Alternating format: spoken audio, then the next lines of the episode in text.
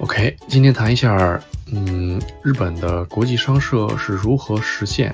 日本总部和海外公司联动，就如何配合的这么一个事儿吧。呃，关于这话题呢，嗯，中文类的博客和这个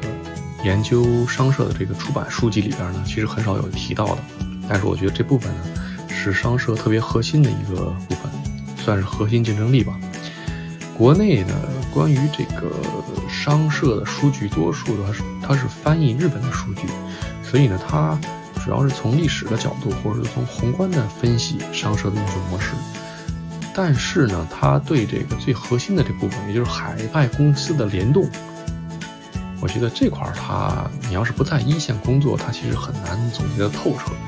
所以我今天就想结合我的一些工作的一些实际的操作实操吧，来。大的、大概的、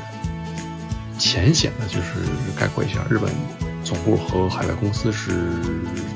如何联动的，或者说联动的几种情况吧。呃，众所周知呢，就是这个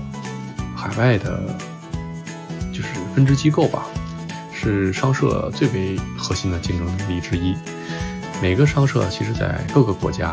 各个地区。常设这个办事处或者分公司，目的是为了就是搜集信息、开拓情报啊，开拓这个业务啊，甚至说起到政府间的这个交流作用。就你也可以理解成为一个民间的大使馆这么一个意思。大型的商社呢，在这个海外的分公司呢，不仅上不仅仅是生意上的这个作用，它也有这个研究宏观经济的作用。比如说这个王红的经济研究院、野村经济研究所，就是这些东西它。这些研究所开在中国，开在欧美，还有当地的一些顶尖的这个学者，定期的为总部提供这个最新的这种宏观导向的一些呃信息和一些政策的解读。比如说这个一月一号，英国这个这个脱欧吧，脱欧之后呢，英国这个就是经贸研究所呢，这些专员就给日本总部呢就发了。汇报的汇报了大量的这个经贸、法律、舆论、国民等等各个方面的一些情报。这些情报呢，其实远比这些，呃，远比这个媒体呢更快、更全。因为毕竟呢，他们都是当地的这个这个经济学家，比这个呃新闻记者更具备这个宏观的这个洞察力，所以他可以这个到就是有当地的这个呃学者、经济学家来给他们做这些。呃，经济的一些分析研究，对吧？其实这已经超出了这个，当然它也是为了呃宏观的这么一个经济宏观的这个这个呃呃导向，宏观的这么一个政策的解读，它也是为了做生意。但是呢，它又跟普通的我们在海外建立这个呃分公司是为了呃什么联系当地的业务，又又超出了这个，它已经变成了一个研究院，对。除了这个海外的这个经济合作研究院之外呢，其实呃，海外分公司最大的任务当然就是开发当地业务了。比如说这个中国和美国呀、欧洲啊，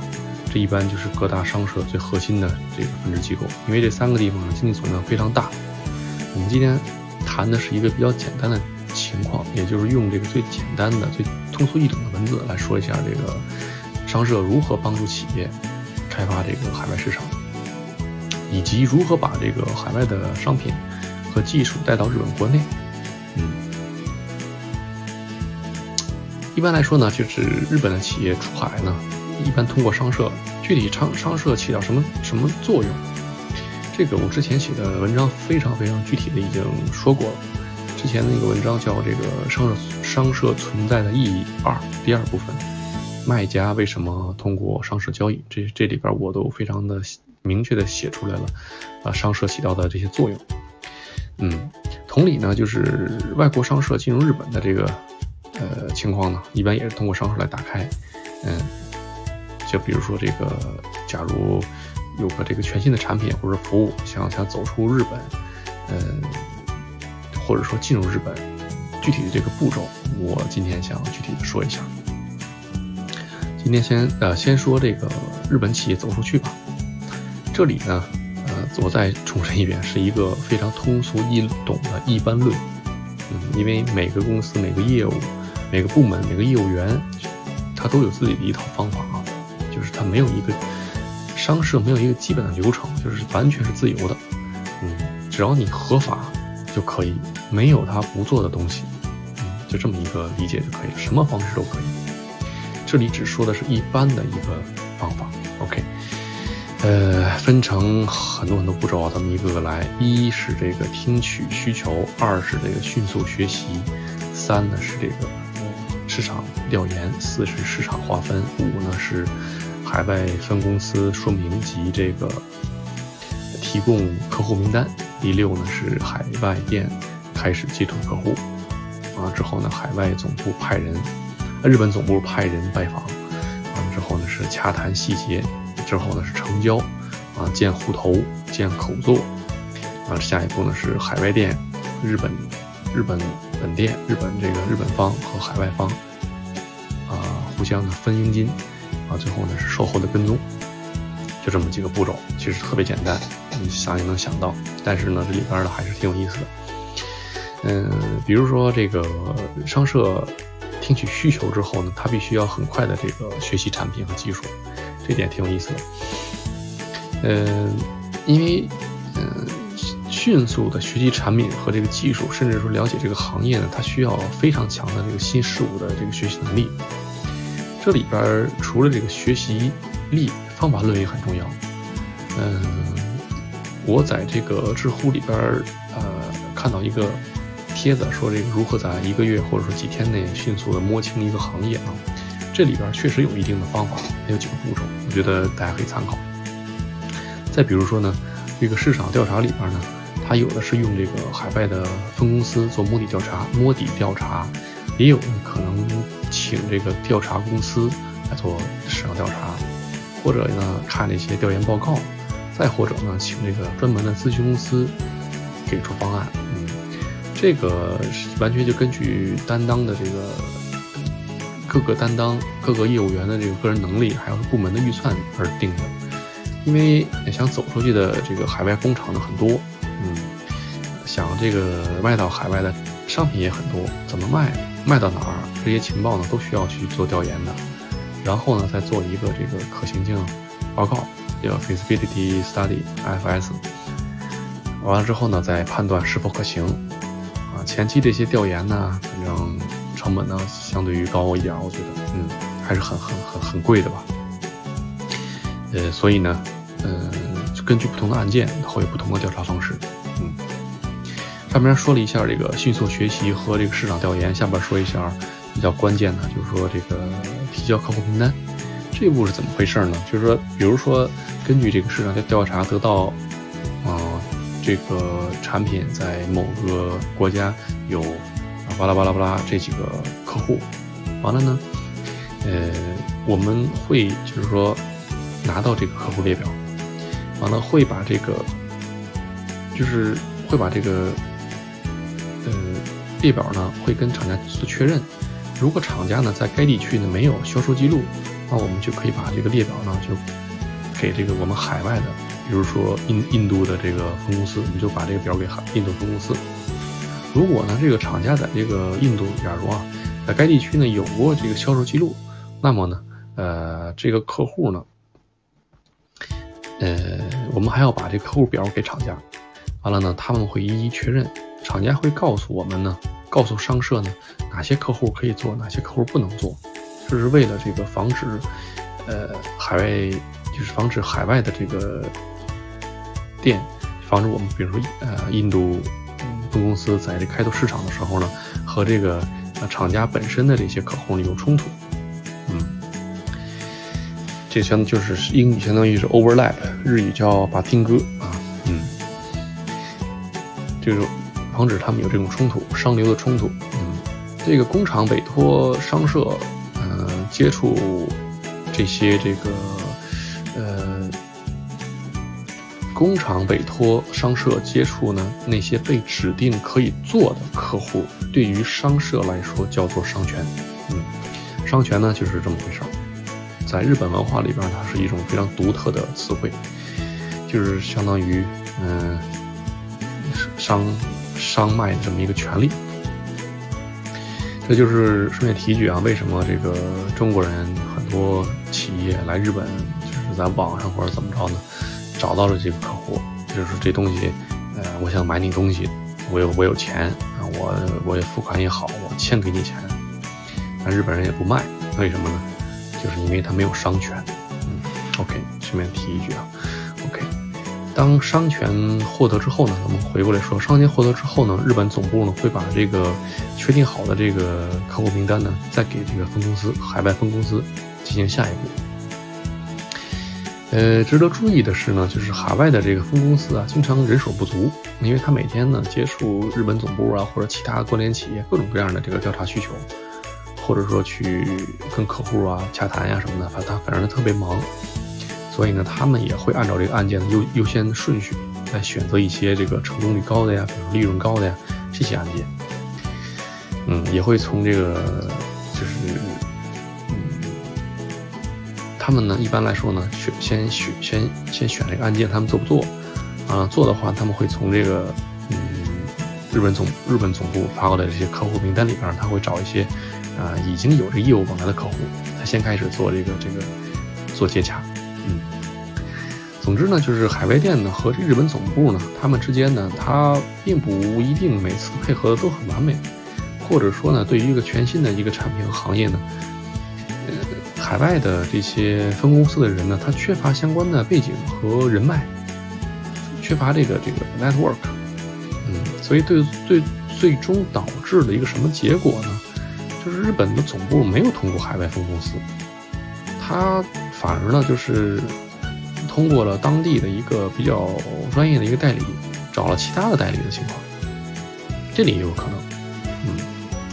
具体的就不说了，反正有这么一有这么一种事儿存在，嗯，但是原则上来说呢，各大的商社呢，呃，还是要求就是原则上来说呢，就是优先活用自己在海外的自己的呃分公司，有这么一个原则，嗯，呃，之后谈一下佣佣金的话，我们一会儿再说，先谈一下售后，售售后这块呢，呃。是由总部日本这边来做，还是由这个海外分公司来做？这个取决于合同的是谁签的。一般两种情况，一一种呢是这个日本日本总部和海外公司签合同，比如说啊，这个日本总部和印度分公司他们两个之间签合同，完了这个海外分公司呢和当地的客户再单独另签一合同，走单独定价然后呢，这个其实总部他不知道卖最终卖多少钱，嗯，所以这个是有这种情况，嗯，就是说这样的话呢，呃，母公司和子公司完全是一个独立计算，这种情况下呢，可以按照两个不同的公司来理解，就是子公司跟母公司，他们也是俩不同的公司，完全是账目独立的，嗯，售后当然呢，那就是完全由这个子公司完全负责，嗯。对于这个海外分公司来说呢，这个呃日本总部就好，就可以相当于供应商，就可以这么理解就可以。第二种情况就是说，日本总部和当地的客户直接签合同，日本总部呢可以有终端定价权，他知道这个给终端终端定多少钱。嗯，海外分公司呢，这样的话，海外分公司的责任就非常小，他就主要就是说，呃，比如说这个定期看看客户还在不在啊，定期的看一些客户的报表啊。风控啊，这些，或者说出差的时候，比如总部过来出差的时候，他可以作为一个陪同，对吧？嗯，把这个，当然我也会给这个分公司一些佣金，佣金呢，他可能也不怎么用，这个佣金叫 sleeping commission，就是先先这前间先睡着，先让他睡着，现在不怎么用。完了呢，比如说我们去当地，就是伊斯坦布尔。对吧？我们去土耳其出差的时候呢，我们这些差旅费啊，这些各各种各样的费用，我们就可以当地这些花销，我就可以用这个从这佣金里边拿出去花，这个意思。嗯，所以售后这块呢，就这么一个情况，一个就是说，呃，是总公司嗯负责，还是分公司负责，就是按照这个两种不同的这个合作模式来定的。嗯，付款的风险，就是我刚才说第二种情况的话，付款的风险呢。呃，和售后呢这块儿肯定都是由日本总部来定的，因为这个签的时候是总部和客户签的嘛。嗯，OK，呃，下面说一下这个，简单说一下这个海外公司，比如说中国的公司如何走进日本市场。这东西现在越来越多了，中国的公司想要在日本拓展，一般也是通过商社的，因为它在这边是没有什么具体的这个。呃，能力的，我说只是大生意啊，这小生意他自己就就车代理什么的，那就不说了。我指的是比较大的生意，大规模的东西。呃，意思是一样的啊，但是这个风险这块肯定是不一样的。因为商社来说呢，嗯，呃，他很在乎这个卖家是哪国的。比如说，呃，卖家工厂呢，卖家是这个供应商是日本的，那商社是比较容易控制。的。因为这个，不管是从商权，还是从这个财务风险，甚至从产品的质量，都是容易控制，是可信的。但是，一旦卖家不是日本的公司了，是海外的公司了，这个商社就就就不就非常非常谨慎了。特别是对一些新客户，要全面的做这个这个 FS，做这个可信性报告。很多案件呢，其实没有没有，就是到这个做 FS 的时候，就已经被挡在门外了。而且呢，呃，到了 FS 也可能有各种各样的原因吧，最后不了了之，没有结果。如果呢案件到了 FS 之后觉得可以做，那么呢，呃，就开始整合这个公司内部资源，完了呢，他会选一个就是这个事件的，呃，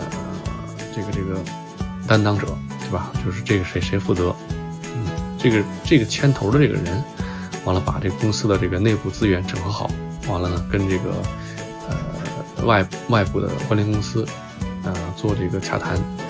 嗯，一般而言呢，呃，日本企业一般一听到这个一般五大商社的这个案件的话，一般会呃最起码有礼貌性的会会安排一次会面吧。具体能不能导入，就看这个产品和服务本身的实力了。但是通过商社，最起码它有一个敲门砖，对吧？你起码能，它给你做一个背书吧，相当于这个呃商社，呃作为一个为供应商有这么一个权威的背书。这样的话呢，这个买方会有兴趣去听取这个，呃，会听取这么一次 presentation 吧。一般的那个商社呢，会呃。会就是会要求拿这个日本的代理权啊，商社呢也会给这个厂家呢一份这个列表，告诉他们呢，呃，我接下来会开发哪些日本的客户，嗯，一般是从这个关系好的厂家入手，慢慢的横向展开。如果这个有一个公司采用之后，再横向的再推给其他的厂家，拓展日本市场。这是一般的这么一个简单的一个一个套路，这个东西和国内的话还是有点不一样，因为国内的话，呃，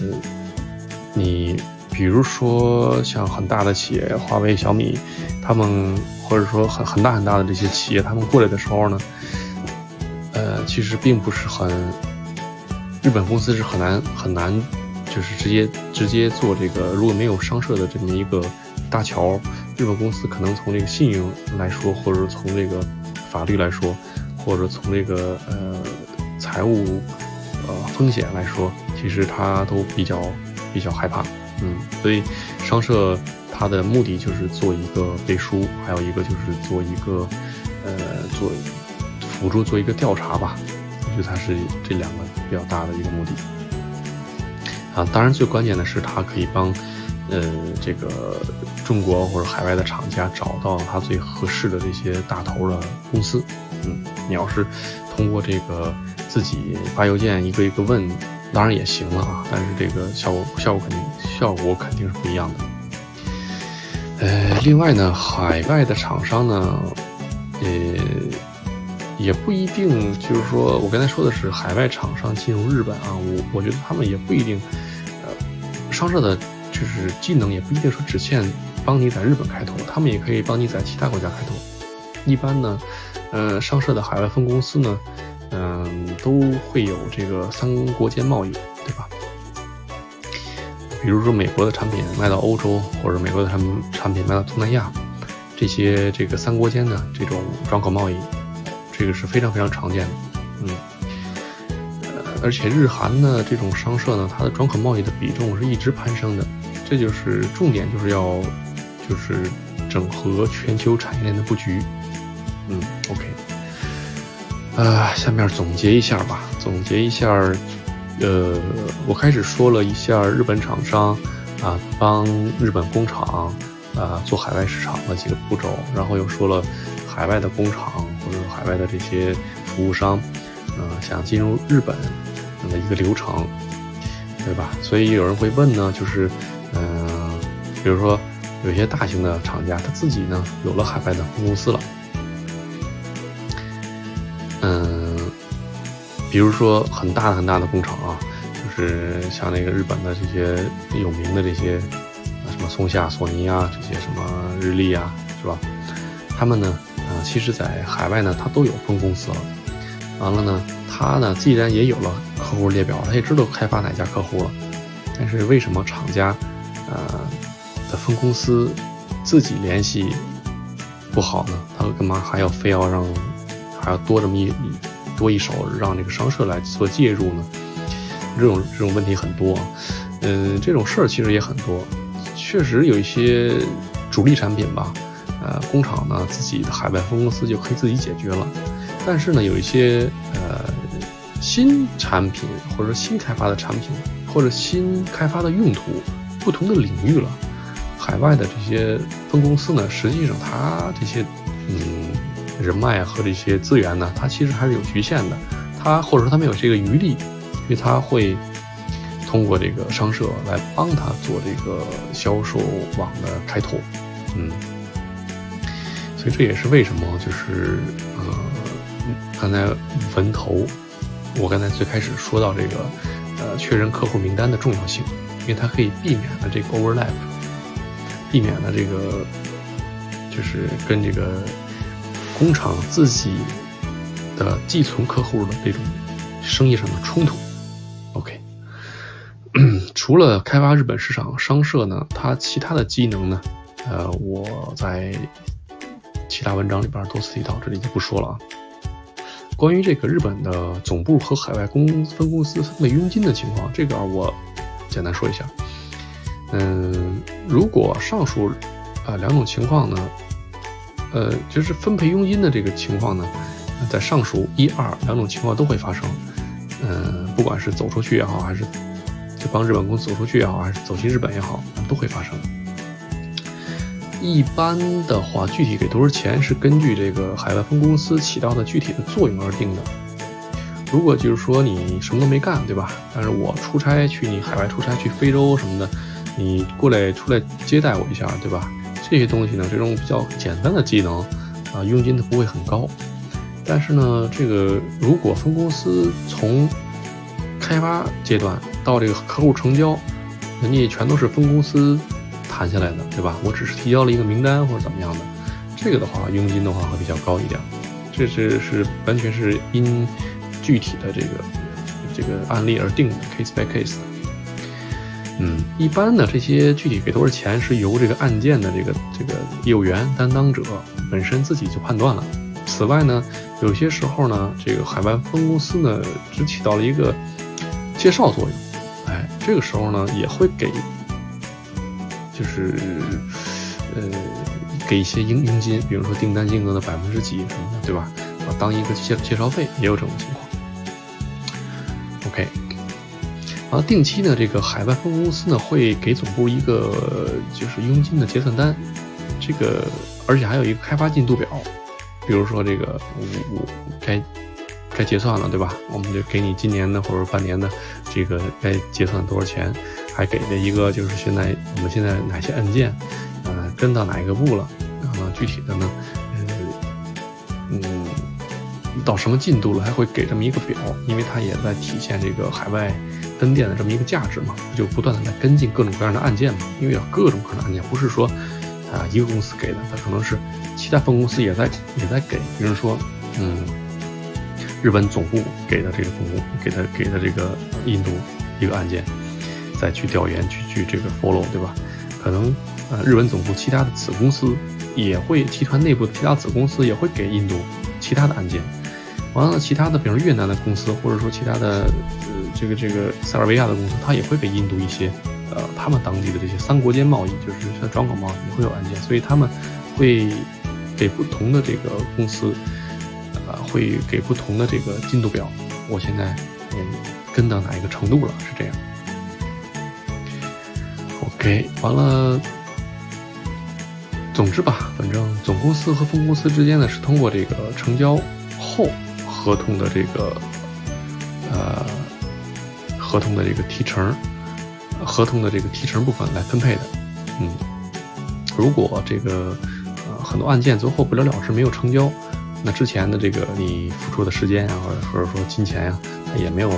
呃办办法，对吧？没没没没法一一计算了，对吧？它肯定是。成交之后啊，挣了钱之后，从那个利润里边再分配的。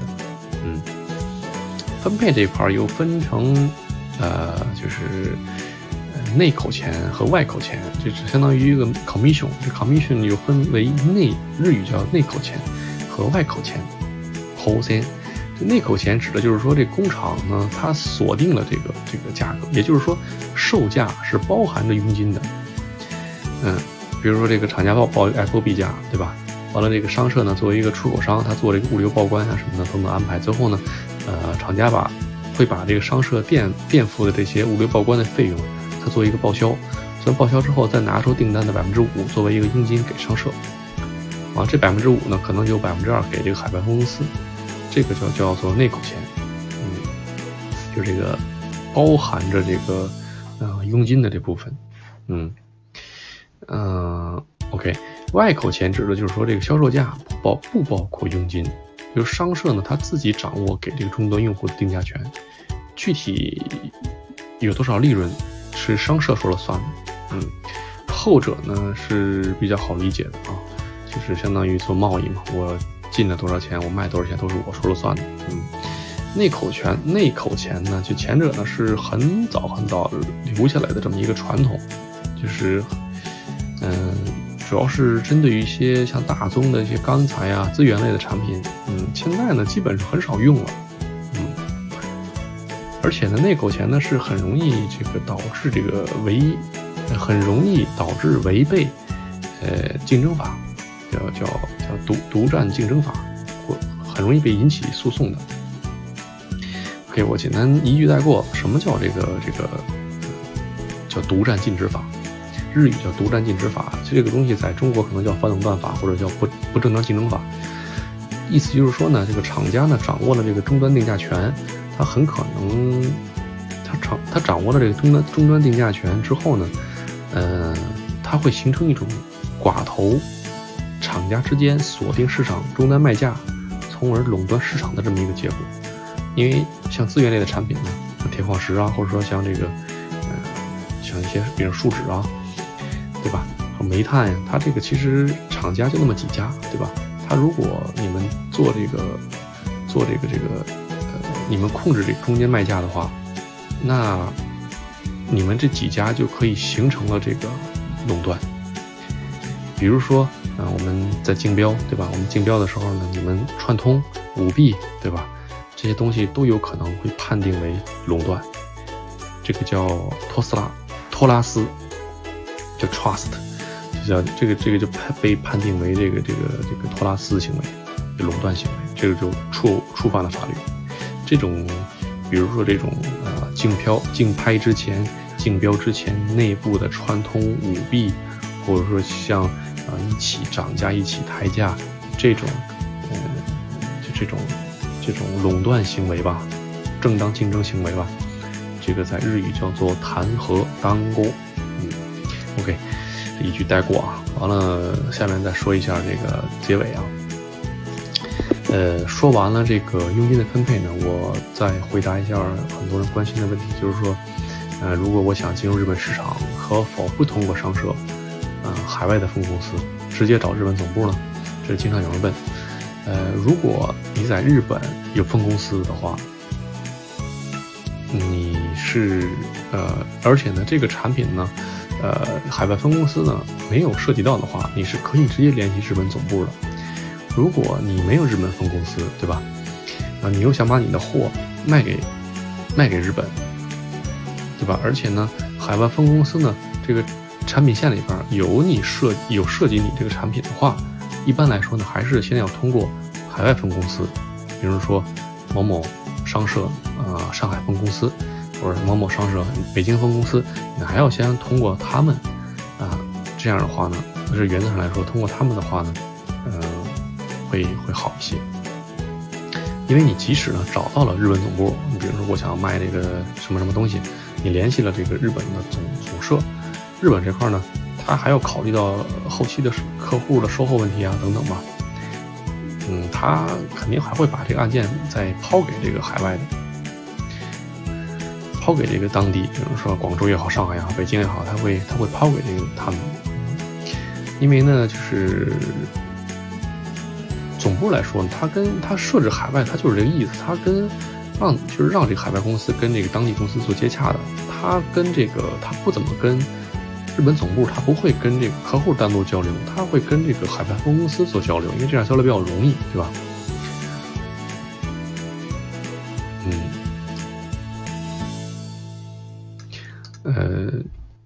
而且呢，出现了这个售后问题的时候呢，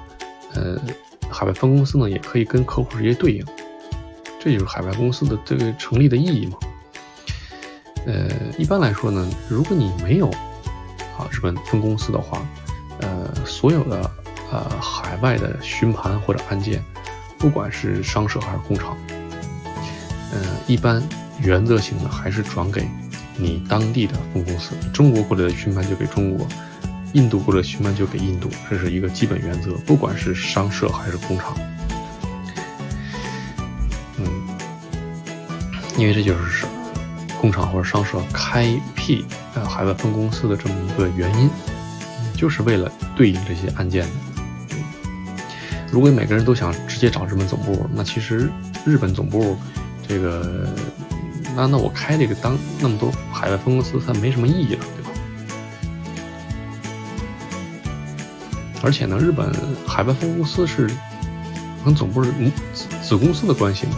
所以也不用担心说啊，我找总部的价格就比找海外分公司价格低什么的，其实不会有这种情况，一般不会，价格都是统一的。